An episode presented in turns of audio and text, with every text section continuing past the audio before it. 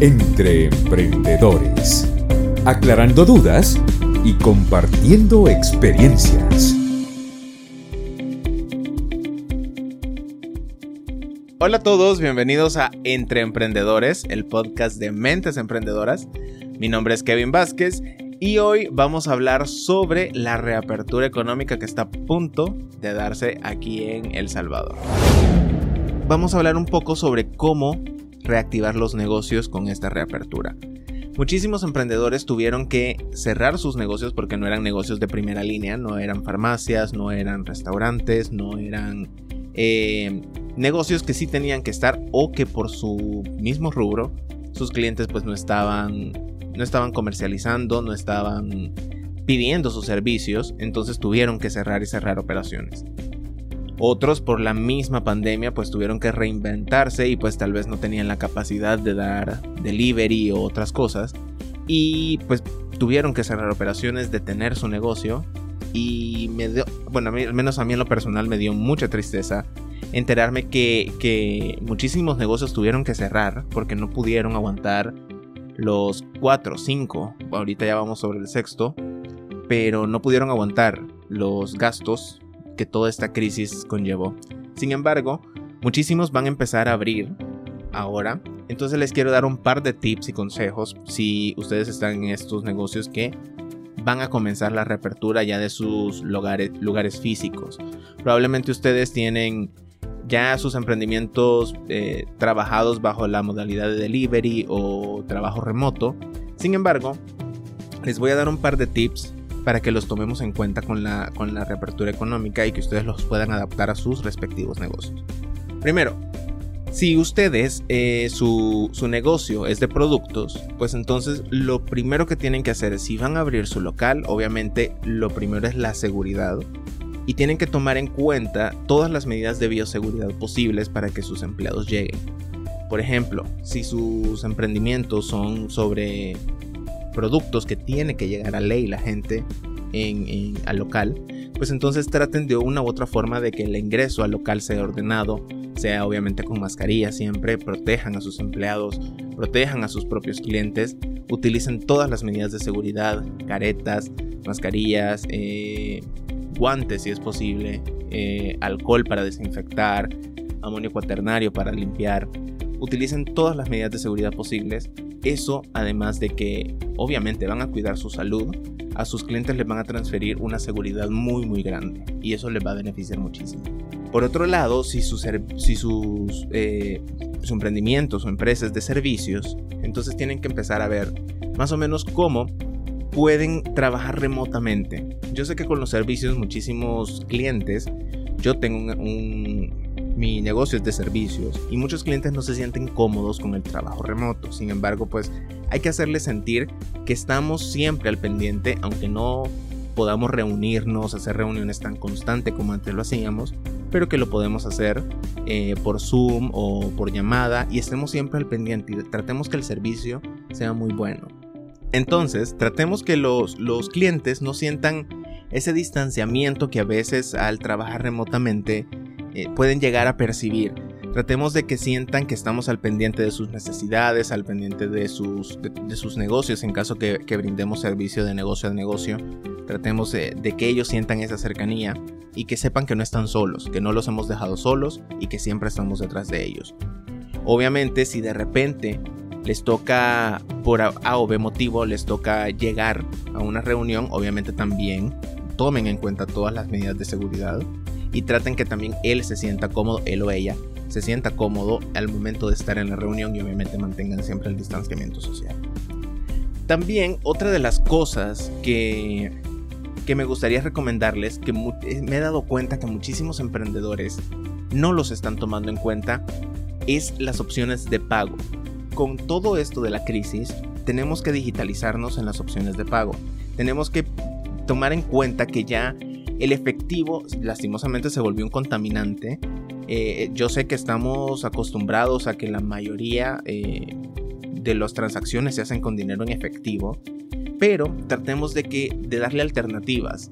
He visto que muchísimos bancos se han puesto a la vanguardia, incluso uno de los bancos tiene para poder realizar los pagos con código QR directo desde la cuenta bancaria. O sea, es una súper, súper herramienta donde no hay contacto. También podemos ofrecerle obviamente eh, el, pago con tarjeta sin contacto, que muchísimos, si no es que todos los bancos ya lo tienen disponible. Tratemos de dar eh, por botón de pago incluso.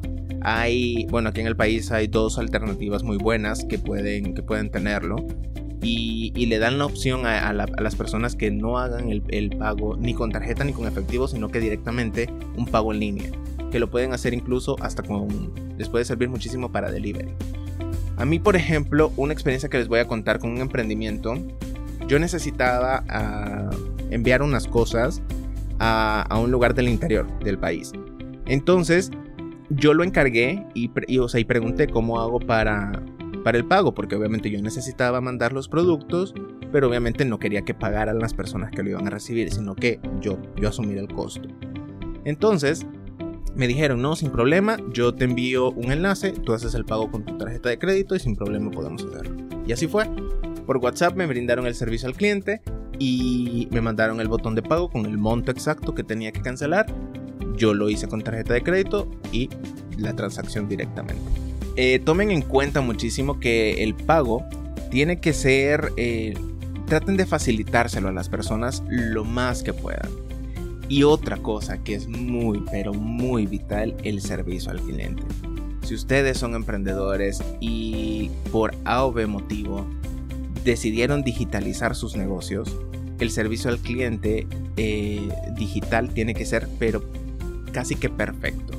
Recuerden que el cliente probablemente no siempre tenga la razón, pero si traten de que tenga una experiencia positiva con ustedes. Si por A o B motivo el cliente tal vez en alguna disputa o en alguna compra no tiene la razón, pues entonces traten de que de que él sienta, al menos que les están apoyando y no simplemente están evadiendo o poniendo excusas ante un conflicto o algún proceso de compra tengan un servicio al cliente que sea muy, eh, muy bueno, muy intachable.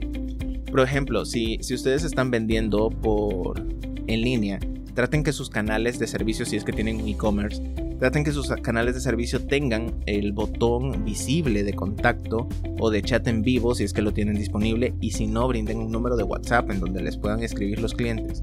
Ahora bien, si lo van a hacer por WhatsApp, en serio también estén muy al pendiente del WhatsApp. Porque créanme que yo al menos he tenido, yo he tratado durante todo este tiempo de crisis, si he necesitado de un producto o un servicio, me ha gustado siempre apoyar a emprendedores y apoyar a gente local. Y, trato de en lugar hacerlo con empresas grandes o empresas de cadena, tratarlo de hacer con emprendedores para apoyar la economía de estos emprendedores. Pero sí me he dado cuenta de que al menos mm, yo, por ejemplo, pregunto por un producto o un servicio y lo hago a veces por WhatsApp o a veces incluso lo he llegado a hacer hasta por correo electrónico y me responden a los tres días. Y probablemente yo necesito el servicio ya, o sea, para el día de ahora o mañana, pero no, no me brindan el servicio, no están al pendiente del WhatsApp. Si ustedes van a tener un WhatsApp como su canal de comunicación, mantengan a alguien al pendiente de ese canal o manténganse ustedes mismos al pendiente porque si no la experiencia se va abajo. Y recuerden que en estos, en estos casos y en estos momentos en donde los emprendedores no estamos eh, teniendo un contacto directo con, con, los clientes, ellos pierden como esa, como esa magia del contacto, del contacto directo y de una atención amable. Entonces hay que brindársela a través de los canales respectivos que tenemos. Ahora bien, otra cosa, si van a, utilizar los canales digitales, también utilicen muy bien el lenguaje, porque escrito todas las cosas se pueden malinterpretar, aunque su intención sea buena, puede que se llegue a malinterpretar cuando ustedes están diciendo una u otra cosa. Por ejemplo, y yo creo que ha sido muy pero muy sonado, eh, un caso de, del dichoso pastel que en Twitter al menos fue hasta tendencia, y fue simplemente algo que se malinterpretó y yo, por una parte, entiendo al emprendedor y por otra parte también entiendo muchísimo al cliente. Hubo una mala comunicación y eso fue todo. Y creo que se hubiera resuelto muy bien si se hubieran utilizado las palabras correctas al momento del servicio al cliente y si se hubieran utilizado las, las medidas y, la, y las, la comunicación correcta entre emprendedor y cliente. Así que tengan muchísimo cuidado con las palabras. Tengan una atención rápida, lo más rápida que puedan. Yo sé que probablemente no pueden estar y más si ustedes mismos les toca estar atendiendo, creando producto, organizando deliveries, yo sé que es muy costoso, pero traten, pidan apoyo si es que alguien de su familia les puede apoyar o algún amigo y si no traten de que ustedes, si ustedes mismos lo tienen que hacer, traten que tengan un calendario o, horas establecidas para revisar eso, pero no dejen desatendido su canal de comunicación porque al final por ahí están perdiendo muchísimas ventas.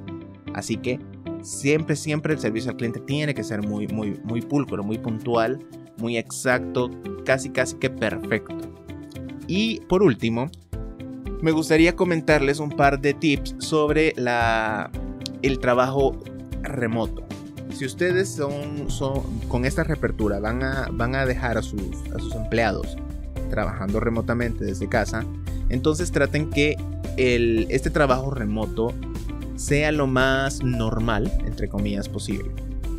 ¿A qué me refiero? Yo al menos con uno de mis emprendimientos que son, que son servicios, tengo a personas trabajando desde su casa. Pero a estas personas también les causa de repente el, mucho conflicto el encierro. Eh, recuerden que están en su casa, entonces hasta cierto punto el ambiente es un ambiente de comodidad donde ellos se sienten cómodos, seguros. Entonces eso también el cerebro lo llega a interpretar como descanso, entre comillas. Entonces traten de ser muy, muy empáticos con ellos. Recuerden que, obviamente pongan horarios, tal vez les funciona, al, menos a mí con mi equipo me ha funcionado muchísimo tener rutinas y hacer una nueva rutina, diferente obviamente a la que teníamos en, en la oficina en presencial. Pero en home office hemos hecho rutinas de, de, cómo poder hacer los procesos y cómo los procesos pueden salir a tiempo. Y eso nos ha ayudado muchísimo. Traten de implementarlo con sus equipos y sean muy empáticos. Si de repente, por algo motivo, el encierro, eh, toda la situación llega a alterar, no, no se pongan como en el papel de, pero si estás desde tu casa, o sea, trabaja más. O, también hay muchísima gente que en este encierro se ha aprovechado incluso de sus empleados, trabaja, haciéndolos trabajar extra. Porque como están desde su casa, piensan de que están pues con mucho tiempo libre y que pueden hacer más cosas. Recuerden de que al final tenemos que mantener una relación cordial de trabajo y al final tenemos que respetar los horarios laborales. Entonces, obviamente no vamos a estar pidiendo trabajos a las 2 de la mañana, 3 de la mañana, ¿verdad? Pero hay que ser muy conscientes y muy empáticos con, nuestros empleados. Recuerden que también ellos son parte de la sangre del emprendimiento. Ellos son los que mantienen vivo al emprendimiento y sin ellos muchísimos, al menos hablo eh, desde mi persona, o sea, personalmente, yo no, no, yo no podría sacar adelante nada sin mi equipo. O sea, yo solo no pudiera, no pudiera sacar absolutamente nada. Probablemente yo tuviera las ideas, se me ocurriera algo, pero no lo pudiera llevar a cabo sin el equipo que tengo. Entonces, trato de que siempre se sientan lo más cómodos posibles y, que sientan el apoyo, obviamente, de parte de, de quien lleva la dirección de los emprendimientos.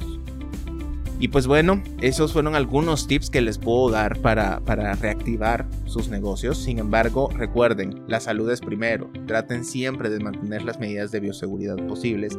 Cuídense, no recuerden que aunque ya reaperturamos, no es que el virus se haya ido, el virus sigue ahí, así que traten todo eh, con mucho cuidado, con mucha precaución y les deseo el mayor de los éxitos. Si van a reaperturar, espero en serio que, que puedan ver eh, incrementos en sus ventas, que puedan ser que la rentabilidad que ustedes tenían vuelva. Y en serio les deseo el mejor, el mejor de los éxitos. Saludos y nos escuchamos en el próximo podcast. Entre emprendedores, aclarando dudas y compartiendo experiencias.